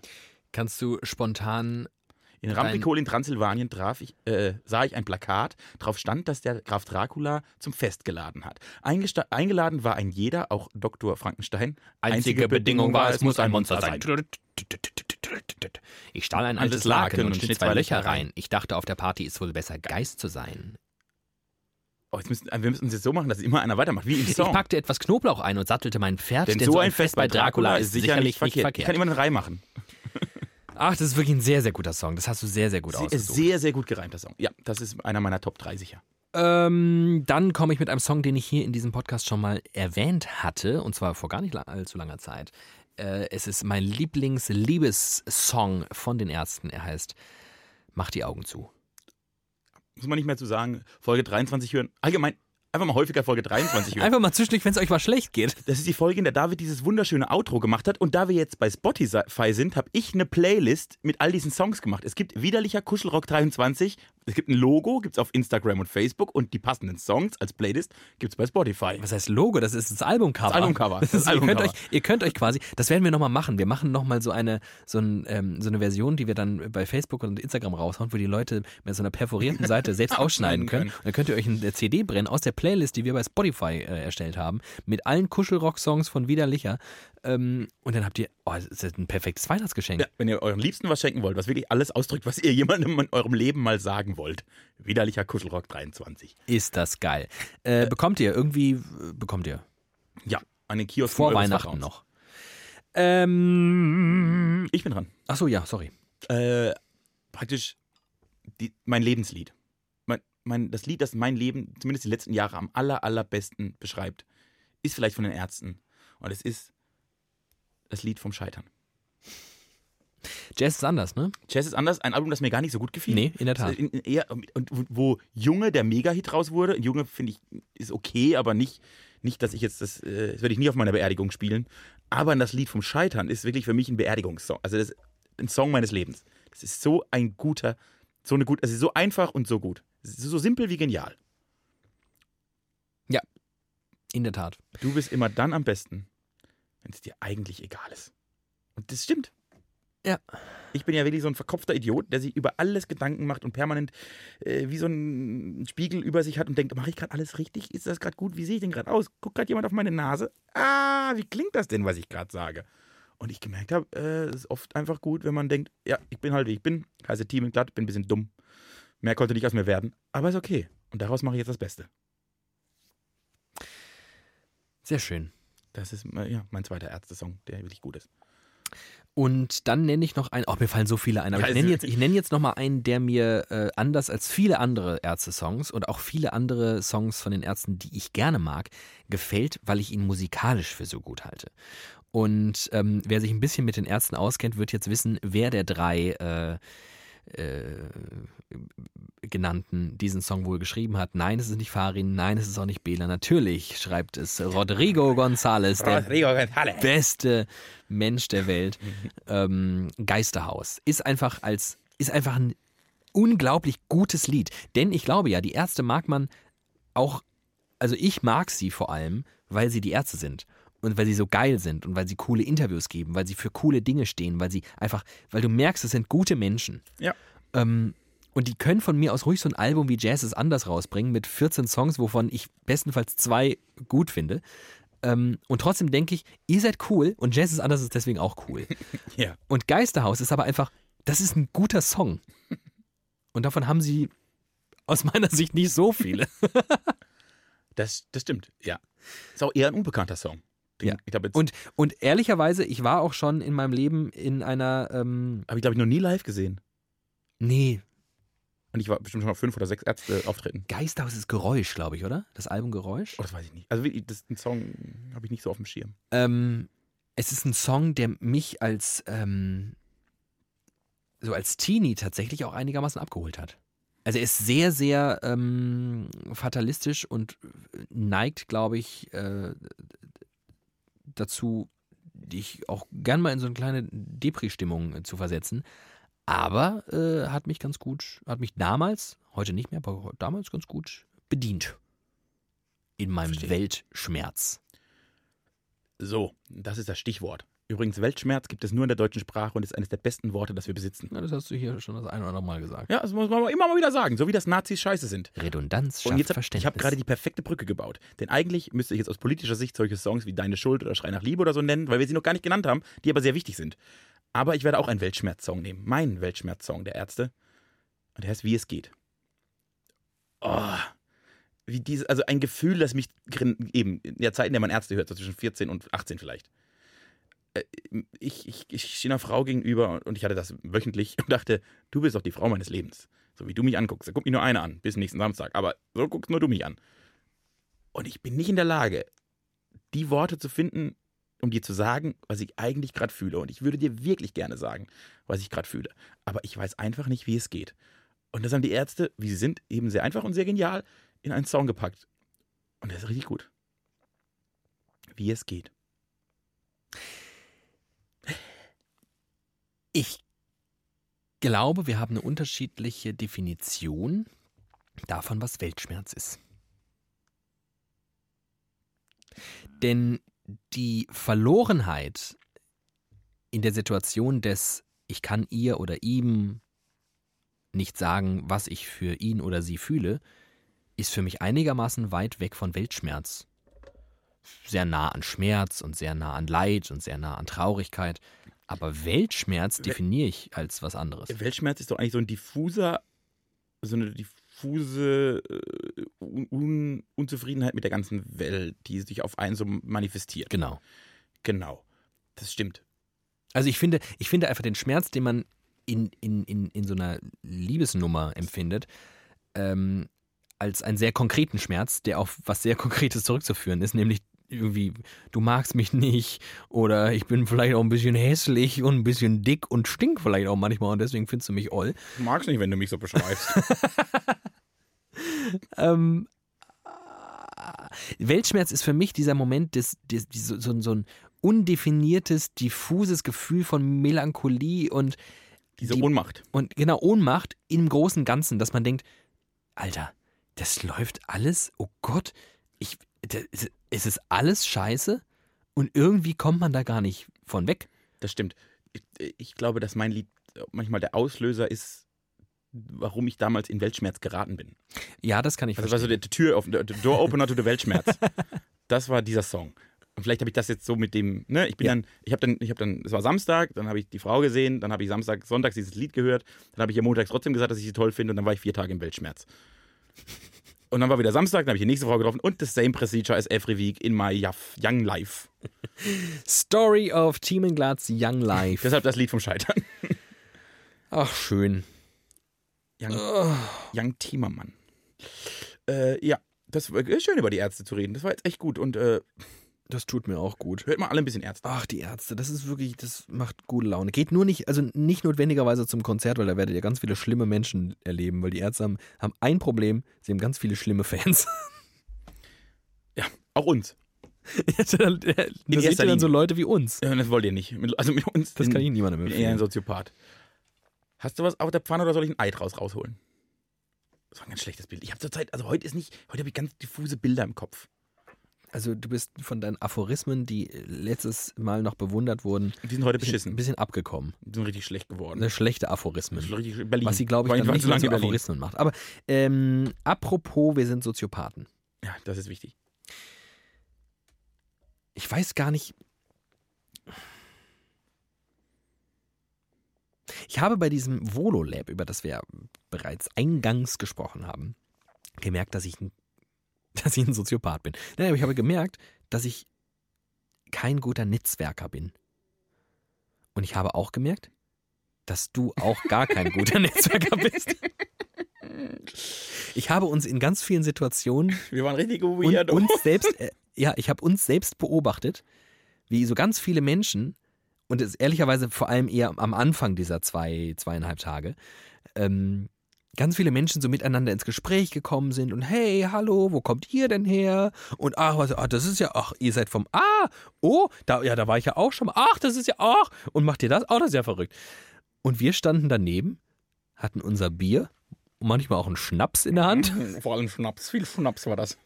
und haben da wie so kleine verschreckte Rehkitze gestanden und gedacht, oh Gott, oh Gott, oh Gott, wer sind die ganzen Leute? Und wir, so, aha, müssen wir die jetzt ansprechen? Ah, Was jetzt äh, völlig perfekt zusammengefasst ist, wirklich, wir waren richtige Soziopathen.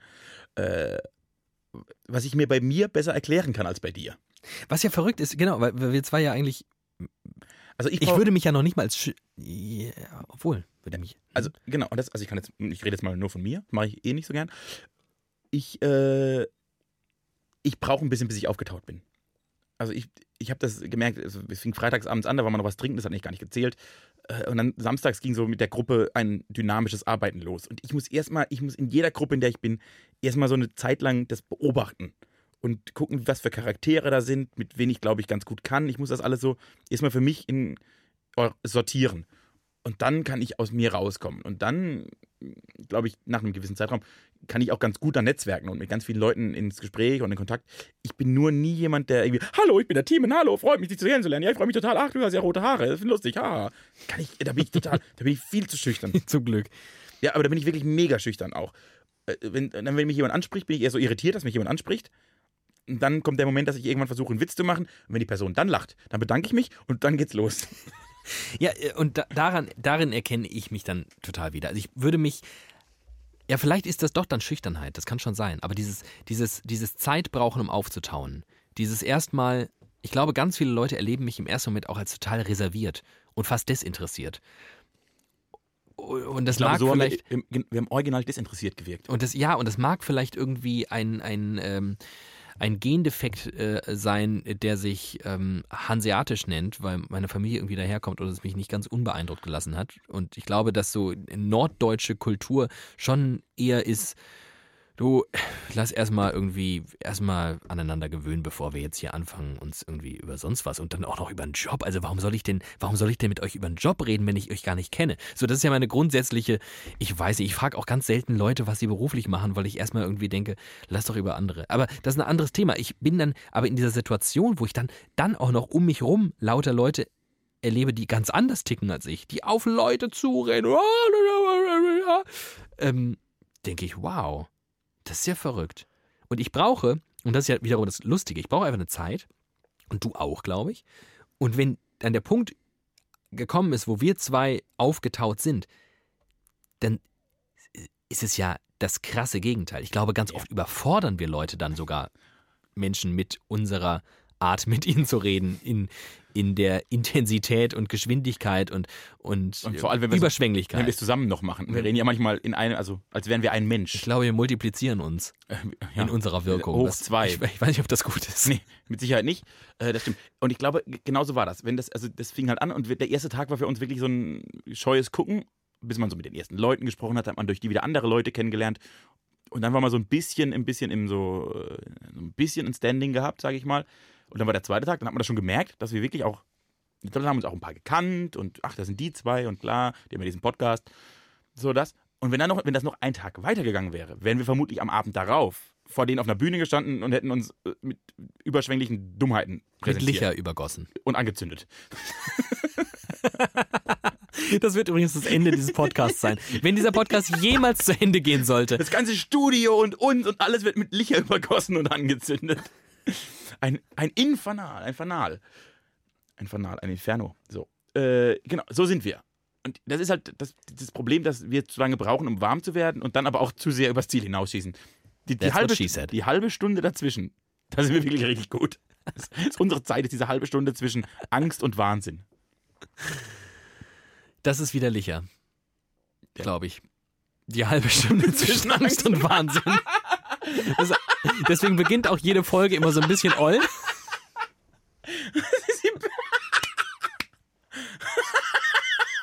Jede Folge beginnt so ein bisschen, ja, die reden irgendwie über ihr Bier und ah, und äh, dann gibt es so eine halbe Stunde, die ist ja ganz cool und hinten raus wird es komplett crazy und man weiß danach nicht mehr genau, was man gerade gehört hat. Wir spendieren euch die halbe Stunde zwischen Angst und Wahnsinn. Wow! Wird das unsere neue, ähm, Ja. unser, äh, Wer unsere Werbebotschaft? Ich schreib's an jede Wand der Stadt. Die halbe Stunde zwischen Angst und Wahnsinn. Und das Geile ist, wenn dann die Folge 1,15 lang ist. da müssen wir eine Dreiviertelstunde Angst oder Wahnsinn ertragen. Vielleicht sollten wir mit Kapitelmarken anfangen. Weißt du, wir überspringen so einen Teil und dann ab, Angst. ab dem guten Moment. Gut, Wahnsinn. Ah, Oh, das fand ich richtig schön. Das, Das fand ich freut richtig, mich. richtig schön. Oh, danke. Danke für diesen Ich, Moment. ähm, jetzt bin ich da. Jetzt können wir podcasten. dann Fangen geht's jetzt mal an. richtig los. Jetzt Herzlich willkommen zu Folge 25 von Widerlicher. Heute im Studio David Alf, der lustige Mann ohne Haare und Team Glatt, der dumme Idiot neben ihm. der immer noch Haare hat. Noch die drei. Es ist aber noch eine Frage der Zeit. ja, leider. Ähm, lass uns doch einfach anders als, äh, lass uns einfach weitermachen. Ja, ich bin jetzt voll. Und zwar ähm, könnte ich mir gut vorstellen, dass jetzt der Zeitpunkt gekommen ist, an dem wir die letzte Frage von Simon beantworten. Oh, jetzt bin ich. Oh, Das ist krass, oder? oh jetzt bin ich richtig in mein Herz. Also wer äh, das gerade hier zum ersten Mal mitbekommt, diese Sendung und Podcast und Folge und was auch immer, äh, Simon hat uns die vergangenen Folgen beschert mit wirklich sehr, sehr, sehr guten Fragen. Also die Hörerfragen aus dem Himmel. Und ähm, also da waren so Fragen dabei wie, wenn du dein Alter noch äh, nach Belieben verändern könntest, wärst du dann lieber älter oder jünger als jetzt? Oder gesetzt den Fall, du könntest den Rest deines Lebens nur noch eine bestimmte Sache essen, welche wäre das? Oder wenn du einen beliebigen Moment deines Lebens noch einmal durchleben könntest, welcher wäre es? Also wirklich sehr, sehr gute Fragen. Jetzt kommt die letzte. Mhm. Bist du bereit? Ja. Bisschen traurig. Und sie ist krass. Oh, Simon, du Maschine. Boah. Vor welchen Dingen hast du Angst, auch wenn du genau weißt, dass es keinen Grund zum Fürchten gibt? Fremde Menschen. Okay, fertig. Fertig gelöst. Spinnen, Schlangen. Oh, vor Schlangen habe ich. Boah, boah. Also wirklich, Schlangen. Ich, wenn ich Albträume habe, kommt eine Schlange drin. Ach, was, echt? Ich habe panische Angst vor Schlangen. Das wusste ich gar nicht. Schlangen sind wirklich. Boah. Allein, also, allein wenn ich einen Film sehe, in dem eine Schlange vorkommt, ist mir ungut. Hast du den geilen Anaconda-Film gesehen mit äh, J-Lo? Natürlich nicht. Der hieß, glaube ich, sogar Anaconda. Das ist in so einem Flugzeug und dann Harry, stürzen sie irgendwie über dem Nil ab oder so. Harry Potter 2, die Kammer des Schreckens. Da kommt am Schluss dieser Basilisk. So eine riesige Schlange. Ja. Äh, heute noch will ich diese Szene nicht gucken. Es ist, Schlangen, die mir richtig den Hals zu. Ganz schlimm. Schlangen sind ganz schlimm. Mäuse sind uncool, Spinnen sind auch uncool, aber Schlangen sind die Hölle. Davor habe ich Angst, obwohl es oft unbegründet ist. Äh, also vor, vor, ich habe allgemein echt Angst vor Situationen, die ich noch nicht erlebt habe. Also ich habe das jetzt in diesem Volontariat monatlich gemerkt, wenn ich zum ersten Mal irgendwo hin muss, bin ich wirklich ein Wrack. Und es geht über die, äh, glaube ich, einigermaßen natürliche Aufregung hinaus. Also ich glaube, jeder Mensch, der noch nie in einer Situation war und weiß, morgen ist es soweit, ist irgendwie aufgeregt. Ja, ich weiß, also ich, da müsste ich jetzt, ich kann es ja nicht beurteilen, wie es bei anderen ist. Aber so wie ich sonst bin, ist das halt wirklich eine Veränderung um 700 Prozent. Also nicht nur, ich bin aufgeregter oder so, sondern ich, hab- ich, mache mir wirklich stundenlang Gedanken. Wie sieht der Raum aus? Wie sind die Leute? Wie gehen die mit mir um? Wie sage ich am besten Hallo? Ich überlege mir dann über, welchen Satz ich am Anfang sage. Ich, ich, ich male mir Du Situationen. sprichst ihn so au, au, Ja, das nicht- auswendig gelernt vor. Nee, so nicht, Von so aber, einer Karteikarte. aber ich male mir im Kopf immer Situationen aus, wie sie sein könnten. So verschiedene Szenarien, damit, Ja. ich, das, damit ich mir zumindest imaginär schon eine Situation durchlebt habe, damit sie danach nicht so schlimm ist. Also da, da bin ich echt auch total unruhig. Ganz schlimm. Da rede ich dann noch schneller, was schwierig ist, weil das geht fast nicht. Ja, das sind so die Ängste, die mir spontan einfallen. Ich habe, ähm, glaube ich, nur eine Angst. Ich habe keine Angst vor. Ich hasse dich. Äh, Der bringt ja nichts. Ich glaube, ich glaube, der Mensch hat ein äh, irgendwie ein ähm, mh, einen kleinen Tank. Der kann gefüllt werden mit Dingen, vor denen er Angst hat. Ja. Vielleicht ist der auch ganz groß, der Tank, weiß ich nicht. Und ich glaube, dass du entweder ganz viele Sachen da reinschütten kannst, vor denen du dann Angst hast, mehr oder minder. Manche mehr, manche weniger. Oder du kannst auch nur für eine Sache Angst haben und der Tank kann trotzdem voll sein. Oh, wow. Ich glaube zum Beispiel, dass manche Menschen einfach, also die, vielleicht haben die Angst vorm Scheitern, wo wir wieder bei den Ärzten wären, aber und, und die haben Angst vor, zum Beispiel hätten die dann auch Angst vor solchen Situationen, vor neuen Situationen, aber zurückzuführen ist es alles auf die Angst vorm Scheitern. Oder ich glaube, viele Künstler haben Angst vor Bedeutungslosigkeit. Dieser Drang nach, äh, nach Aufmerksamkeit und äh, Sinn ist vielleicht am Ende nur die Angst, so austauschbar zu sein wie irgendwie ein Stück Kreide. Vielleicht Dass, wenn es leer ist, einfach ein neues gibt und das macht genauso schön weiße Farbe. Vielleicht hasse ich deshalb Berlin so. Ja, weil ich äh, dort natürlich sofort austauschbar bin, weil das sind drei Millionen Menschen. Ich komme aus einem Dorf mit 3000 Leuten, war ich sicherlich der einzige Teamen. Ob ich in Berlin der einzige Teamen bin, das weiß ich Da nicht. wird irgendein verrückter Holländer rumlaufen, der so heißt. ja. Ähm, und ich habe solche, solche, ich nenne es mal so eine kleine Angst wie Schlangen, weil das ist zum Beispiel eine Angst, die wird dich ja im Alltag, es sei denn, du guckst Harry Potter, äh, nicht so verfolgen. Also, es gab eine Zeit, da habe ich unter das Bett geguckt und eine Schlange darunter liegt. Hier hoffentlich schon 25 Jahre her. Ja, Vier? knapp. zwischen 4 und 25. Irgendwo da liegt es zwischen Angst und Wahnsinn. Ähm, ich habe Angst vor dem Tag, an dem eines meiner Elternteile stirbt. Ja, wobei ich. Ich, ich finde die Angst nicht unbegründet. Sie könnte unbegründet sein, weil ich glaube, dass ähm, das Leben und das Menschsein und das Aufwachsen einem und mir jetzt mal konkret in den bald 29 Jahren, die ich jetzt hier rumlaufe, äh, beigebracht haben könnte, du, das ist relativ normal, dass äh, irgendwann der ganze Wumms hier vorbei ist und du die Ohren anlegst und ähm, zack, fertig. Ähm, erfahrungsgemäß, das hat die Geschichte gezeigt, leben Menschen, die Angehörige verlieren, in der Regel weiter. Erfahrungsgemäß können die sogar irgendwann auch wieder ganz fröhlich sein. Erfahrungsgemäß könnt ihr irgendwann sagen, meine Mutter war eine tolle Frau. Die ist vor fünf Jahren gestorben, das war wirklich eine tolle Frau. Die Vorstellung, dass meine Eltern sterben, löst in mir ein Gefühl aus, das keine Zukunft mehr zulässt. Es geht dann nicht weiter. Da ist kein Szenario mehr in meinem Denken, das eine Welt zulässt, in der meine Eltern nicht existieren. Okay. Und das ist das Angsteinflößendste, was ich mir überhaupt nur vorstellen kann. Und unbegründet. Genau. Weil das Leben wird schon, also äh, wird einfach, irgendwas wird weitergehen. Genau. Ob wir wollen oder nicht. Aber es wird. Ich glaube aber tatsächlich, dass es. es ich, Gott bewahre.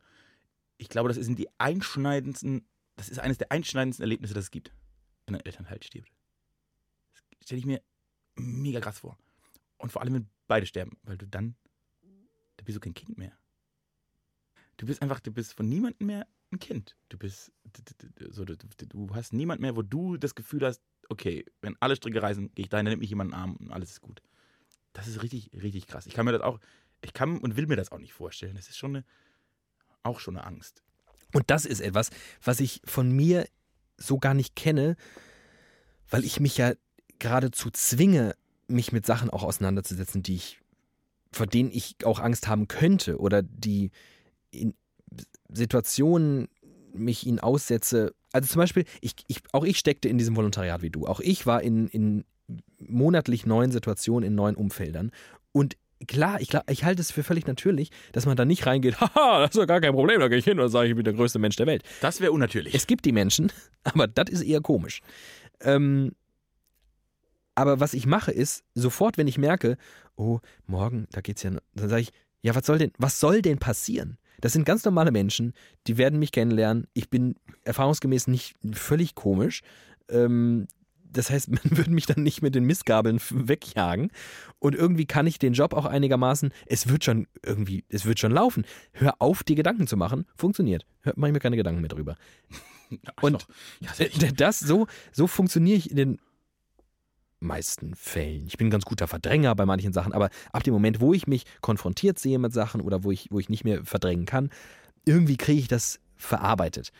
Ähm, aber das kriege ich nicht verarbeitet. Meinst du, man kann sich darauf vorbereiten irgendwie? Also wenn Ich glaube manchmal, dass es gut wäre, genau, sich also, darauf vor vorzubereiten. allem wenn man da so äh, panische Angst oder Sorge davor hat, dass man sich irgendwie was überlegt, ob man sich keine Ahnung, ob man sich jetzt so einen, so einen Brief hinlegt, so eine Strategie, was danach passiert, indem man einfach aus der Schublade ziehen muss und sagen, alles klar, Schritt 1, fahr ans Meer. Schritt 2, schreib ein Buch. Schritt 4, was weiß ich. So, da- dass man so, so lang, weil ich glaube, in dem Moment ist ja der Kopf mit ganz anderen Dingen beschäftigt, sodass er gar nicht mehr kluge, ent- entweder sehr oder keine klugen Entscheidungen mehr treffen kann, aber irgendwie überstrapaziert ist. Und ob man sich da einfach mal vielleicht vorab so eine Lösung, ob das geht, ich weiß es nicht. Weiß ich nie. Du auch nicht. Nee, nee, ich weiß es nicht, weil es ist ja die einzige Angst, die ich habe und die lässt mich, die lässt mich ja, wie das Angst halt so macht und deswegen ist Angst auch immer ein schlechter Berater und deswegen ist auch Ängste ernst nehmen und so bei Nazis halt immer so eine Sache, weil Angst, Oft daraus kommt nichts Gutes. Es bringt dich zu nichts.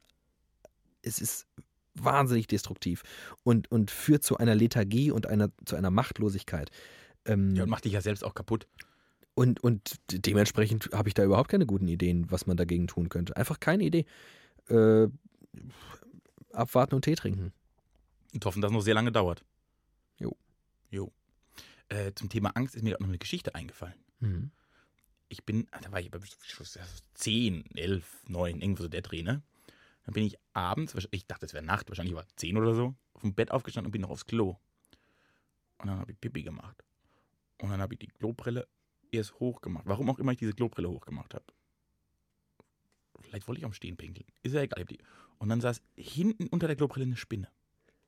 Und ich glaube, ab diesem Tag habe ich zehn Jahre lang, jedes Mal, bevor ich auf eine Toilette bin, die Klobrille hochgeklappt, um zu gucken, ob da eine Spinne sitzt. krass. Ein richtiges Trauma. Und ich glaube, ich habe das noch nie jemandem erzählt. Noch nie. Weil ich da auch gar, also ich denke da nicht drüber nach, außer wenn ich aufs Klo gehe. Inzwischen habe ich es auch einigermaßen überwunden. Denkst du aber noch? Also passiert es dir noch, du Ja, guckst nicht, hin aber denkst du noch Hin dran? und wieder denke ich dran. Also nicht jetzt wirklich nicht, aber hin und wieder denke ich dran. Auch vielleicht einfach nur dieses, krass, früher hätte ich die Klobrille hochgemacht. Schwachsinn. Aber ich habe das, wirklich- ja, also ob es zehn Jahre waren, weiß ich nicht, aber ich habe das jahrelang immer, auch zu Hause, beim, also egal, jedes Mal, bevor ich mich auf eine Toilettenschüssel gesetzt habe, die Klobrille hochgeklappt, um zu gucken, ob eine Spinne drunter sitzt. Wow. Das ist eine gute Geschichte. Muss ja auch mal was liefern hier. Ah ja, ja, das war jetzt aber, ui, ui, ui, Simon, also hinten raus nochmal Boah, richtig wegscheppern. du Schweinchen, du. Eieiei. Ei, ei, Oh Mann, ich mache in meiner, in meiner Notiz, hake ich hier mit Simon ab. Simon ist erledigt. Weißt du, was ich Simon zutraue? Dass er nochmal Fragen stellt. er einfach nochmal 100 solche Fragen stellt. Oh, Simon, wenn du das hörst, wenn du noch treuer Hörer bist, Challenge accepted. Hau Vielleicht haben raus. wir die erste Frage so scheiße beantwortet, dass er sein Handy aus dem Fenster geworfen hat. Die Idioten höre ich nie wieder. ah, Oh. brutal. Das ist brutal. Äh, Wollen wir die Stimmung noch ein bisschen aufheizen? ja, ich hätte gerne irgendwie noch einen, einen guten, noch einen guten? noch einen guten zum Schluss. Ich habe mir nur noch eine Sache aufgeschrieben, völlig jetzt random aus dem Himmel gegriffen. Ich habe jemand auf meiner, ich habe bei Facebook in meiner Timeline gesehen, dass jemand die Veranstaltung geliked hat, der Coca-Cola Weihnachtstruck kommt nach Karlsruhe. Und dann habe ich mir nur aufgeschrieben, Sinnbild der untergehenden Welt, der Coca-Cola Weihnachtstruck. ich, ich, ich wollte kotzen. Das, da ist alles falsch dran. An diesem Coca-Cola Weihnachtstruck ist alles falsch. Er steht für eine Konsumgesellschaft, die uns alle zerstört. Er steht für ein gefaktes Weihnachtsfest, das Werte vermittelt, die eigentlich überhaupt nichts mehr mit Weihnachten zu tun haben. Es steht für die Globalisierung, die nicht, dass so Marken wie Coca-Cola praktisch die Weltherrschaft an sich reißen. Das ist nicht gut. Es steht darum, dass Leute so dumm sind, das alles zu unterstützen. Der Coca-Cola Weihnachtstruck ist der Untergang des Abendlandes. Die Flüchtlinge können gar nichts machen, der Coca-Cola Weihnachtstruck. Und das Faszinierende ist, ich kann das alles nachvollziehen. Ich empfinde ähnlich, wenn nicht in der Vehemenz. Denn was ich gelernt habe, ist, wenn du Menschen, die diese Veranstaltung jetzt, äh, ne, sie hat sich dafür interessiert und vielleicht geht sie auch dann dahin äh, zum Coca-Cola Weihnachtstruck, wenn du die damit konfrontierst, mit deiner Ablehnung und mit deinem Unverständnis und mit deiner Interpretation, dass, dass der Coca-Cola Weihnachtstruck äh, das Manifest für den Untergang des Abendlandes und jeder Moral und ähm, allen Werten ist, für die er vermeintlich steht, dann wirst du ein völliges Unverständnis ernten. Im Gegenteil, sie werden dir sagen, aber der Coca-Cola Weihnachtstag ist doch das personifizierte Gute. Alles an ihm ist gut. Er kommt zu einem, er macht Leute glücklich.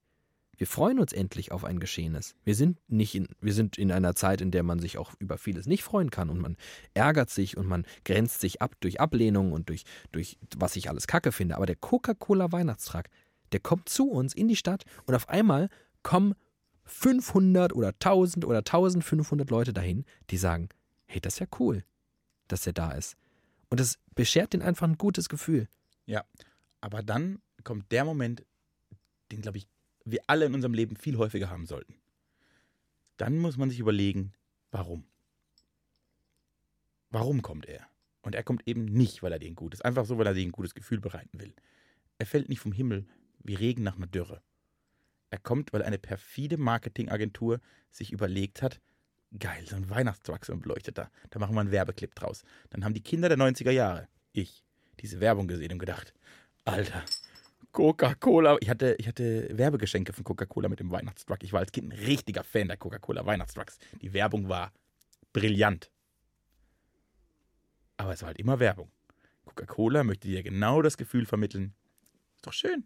Weihnachten, Lichter, hell, alles gut. Was du noch brauchst, ist eine leckere kalte Cola auf dem Tisch und das ist das perfekte Weihnachtsgeschenk im Kreise deiner Liebsten.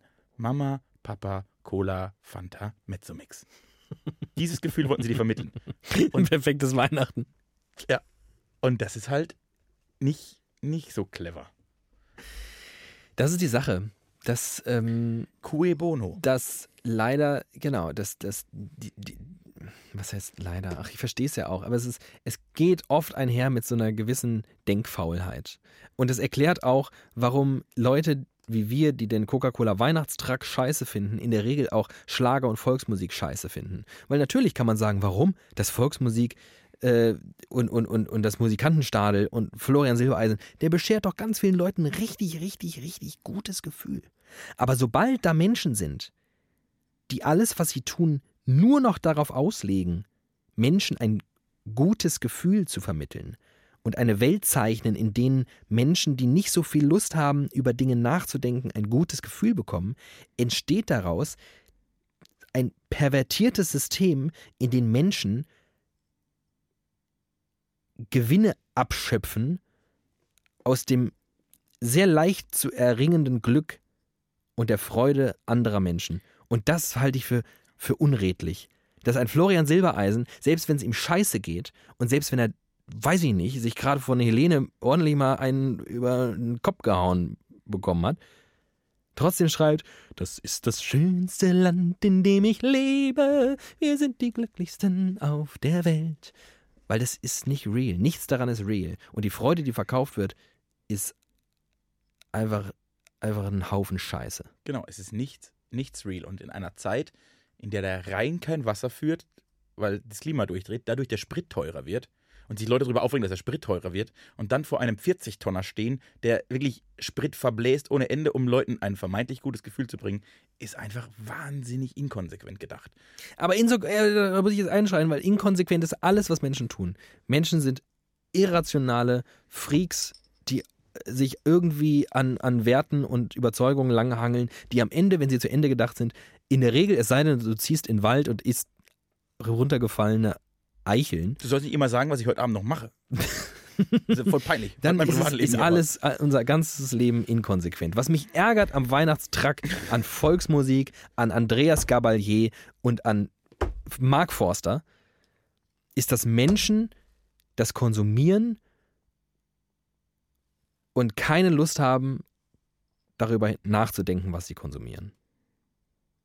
Ich finde wahrscheinlich sogar Leute, also Leute, die, die so eine Ja-Salami kaufen für 49 Cent und sagen, ja, ich weiß, dass das Tier, was dafür geschlachtet wurde, nicht wirklich gut behandelt worden sein kann. War das jetzt richtiges Deutsch? Ja, Ich ja. weiß, dass die Leute, die damit zu tun haben, nicht ordentliches Geld verdienen können. Aber, ehrlicherweise, ich habe keinen Bock, Salami für 2 Euro zu kaufen, deswegen kaufe ich die. Okay. Sage ich, okay, tu es. Weil ich mache genauso viel Scheiß, der inkonsequent ist. Ich mache Inlandsflüge und so, weil ich denke, hey, bin ich zwei Stunden früher da, verpeste die Umwelt. Aber ich, ich weiß, dass ich die Umwelt verpeste, aber die zwei Stunden meiner Lebenszeit sind mir wichtig. Finde ich okay. Aber das unbedachte Konsumieren von Scheiße ärgert mich. Weil ich glaube, dass wenn wir aufhören zu denken, dass dann ganz viel, ganz viel Schlimmeres passiert. Denn natürlich, Mark Forster, der tut niemandem weh, Florian Silbereisen, der tut niemandem weh, aber deren Erfolg zeigt mir, dass ganz viele Leute keinen Bock haben nachzudenken und das macht mir Angst. Ich habe eine zweite Angst, dass Leute aufhören zu nachzudenken. Glaub, also die Angst ist eigentlich, dass das immer mehr machen. Äh, ich glaube, inzwischen glaube ich ja, du bist ein Werbepartner von Mark Forster. Der hat dich einfach bezahlt, dass du hier rumhatest, um eine Nische zu kriegen, die er sonst nie kriegen würde. Und du hast jetzt in den letzten zwei Folgen so oft, alle hören in dieses Album rein. Ich habe es ja auch schon gemacht. Ich habe original in Liebe reingehört und hätte das sicherlich nie getan, wenn du nicht in den letzten sieben Tagen sieben Millionen Mal Mark Forster gesagt hättest. Du musst in Zukunft Werbung, Mark Forster Werbung sagen.